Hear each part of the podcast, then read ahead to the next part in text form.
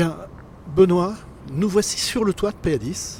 Euh, donc là, alors on s'aperçoit que finalement on est, on est toujours en chantier, je dirais, mais c'est pas aussi simple. C'est plutôt, on est en attente, dirais-je. Absolument. euh, en fait, sur PA10, mais pour le coup, c'est pas une spécialité de PA10, euh, c'est une spécificité du moins de PA10. C'est quelque chose qu'on déploie partout.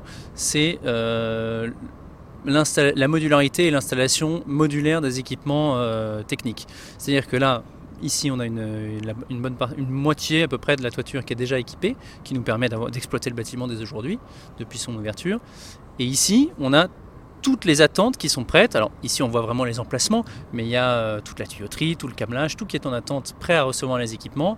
L'idée étant de n'installer que ce qui est nécessaire, au plus juste par rapport à la consommation des clients et par rapport euh, à ce qu'on voit venir euh, sur le marché.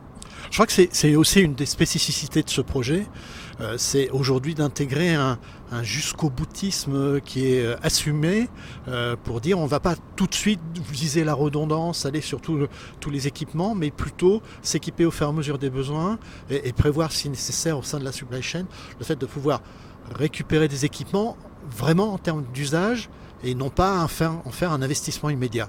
Exactement. En fait, il y a, deux, volets, il y a deux principes à, cet aspect-là. Le premier, c'est qu'on a une redondance et en refroidissement et en électricité, qui est dite euh, une architecture redondante par bloc. C'est-à-dire qu'au lieu d'avoir ce qui se faisait euh, dans le passé, c'est-à-dire il y a besoin d'un transfo, j'en mets trois, il y a besoin d'un groupe électrogène, j'en mets deux, comme ça, je suis sûr de ne pas avoir de problème. C'est très facile, c'est simple à designer, c'est simple à exploiter, mais euh, au-delà du coup, euh, ça veut dire qu'on installe des équipements qui fonctionnent pas très peu à très bas niveau de charge et donc consomment beaucoup et ont beaucoup, génèrent beaucoup de pertes relativement à ce qu'ils produisent véritablement. Donc nous, ce qu'on a cherché à faire ici, c'est de faire une, architecture la plus euh, lean possible. On installe, on fait des blocs. euh, chaque bloc est autoportant, chaque bloc est autonome. Pas de redondance, pas de gras entre guillemets. Il fonctionne à son point de rendement maximal. Et la redondance, elle est assurée par un autre bloc qui lui fonctionne pas en temps normal et est juste prêt à prendre le relais, et ce qui nous permet d'aller fonctionner à des points de rendement euh, optimaux pour les blocs qui sont en fonctionnement. Et a fortiori, si on pousse, là on a poussé la logique encore un cran au-dessus, c'est-à-dire que les, les blocs dont on n'estime pas avoir besoin aujourd'hui, puisqu'ils seraient condamnés à fonctionner à des faibles taux de charge et donc à des faibles rendements et donc de générer beaucoup de pertes, eh bien on ne les a tout simplement pas installés. On les a prévus, ils sont prêts à être installés, on a tout ce qu'il faut, mais on les installera euh, lorsqu'il y en aura véritablement besoin. Alors, ce qui demande deux choses. Euh, D'une part, c'est une acceptation également au niveau des clients pour bien comprendre le modèle, qui n'est pas un modèle à risque, hein. c'est juste un modèle différent en termes de consommation. Mais j'imagine d'être en même temps avec des accords sur les fournisseurs pour être capable de remplir très vite ces espaces qui sont vides de manière à répondre aux attentes. Absolument, oui, c'est le cas. Aujourd'hui, on, est capable de déployer relativement rapidement ces blocs, puisque c'est. J'allais dire plug and play, c'est un petit peu euh, exagéré, ce serait trop, beau, mais c'est conçu pour et on a une supply chain qui est prête, des partenaires qui sont identifiés. Et la force qu'on a ici aussi, c'est qu'on a un design qu'on appelle le reference design, donc qui est déployé à partir d'aujourd'hui d'ailleurs, d'ores et déjà, partout dans le monde.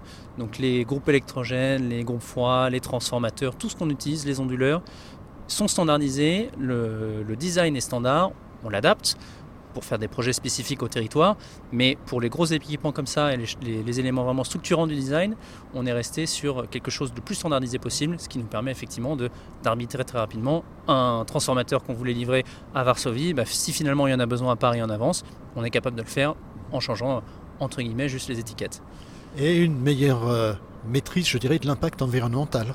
Absolument, bah, ça, en fait c'est- la même logique que tout à l'heure, c'est-à-dire un, on vient fonctionner, on vient chercher les meilleurs niveaux de rendement parce qu'on a les meilleurs taux de charge, les taux de charge maximaux, et d'autre part, en fait, chaque équipement qu'on n'installe pas ici, c'est un équipement qui n'est pas produit, euh, qui n'est pas livré, qui consomme pas à faible charge pendant toute sa durée de vie, qui n'a pas à être démantelé, qui n'a pas à être dépollué. Donc en fait, on essaye de d'affiner, de, de rendre lean, ce que font nos collègues de l'industrie depuis longtemps, euh, l'infrastructure, le design de chaque bloc, et d'autre part d'affiner ce qu'on installe véritablement. On n'installe que ce dont on a besoin au moment où on en a besoin. Est-ce que ça a nécessité quand même une analyse de risque un peu plus poussée qu'un projet classique? Ça nécessite, je dirais, oui, oui et non, ça nécessite plutôt une discipline de- d'exploitation. C'est-à-dire que l'analyse de risque, elle est- on n'est pas plus risqué, c'est ce, que, ce que tu disais tout à l'heure, on n'est pas plus à risque que sur un bâtiment euh, autre. Par contre, il faut être raisonnable sur l'exploitation, il faut dire oui aux deals qu'on est capable de gérer, et pour ceux qu'on n'est pas en mesure de gérer, bah, il faut anticiper, il faut être en mesure de dire oui au moment où on est prêt. Il faut être discipliné, mais ça, on a des équipes qui sont tout à fait en mesure de le faire.